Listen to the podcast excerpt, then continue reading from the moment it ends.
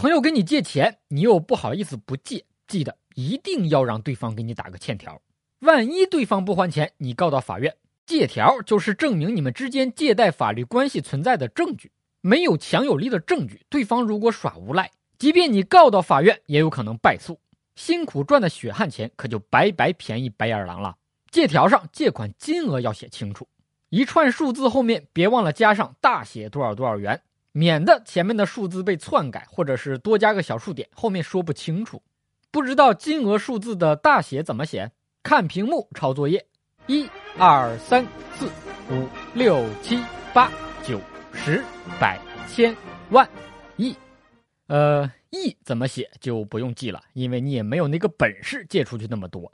借条上要有借款的方式，尽量用微信、支付宝、银行转账等能够留下转账记录的方式，不建议现金交易，别搞得像地下犯罪接头一样，你没有那个气质。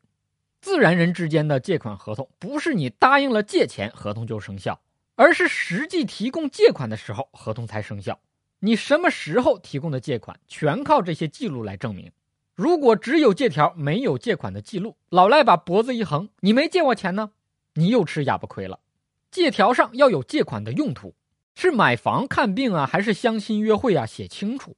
万一借款人不按用途使用借款，你可以要求对方提前还钱。借条上要有借款人的身份证号。万一对方不还你钱，你到法院起诉，连对方的身份证号都没有的话，可能连案子都立不上。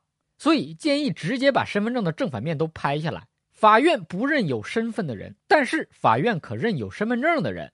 借条上要有借款人的住址，这个住址得是他的经常居住地，也就是已经连续居住满一年以上的地方，这样当地的法院才有管辖权，起诉才能被受理。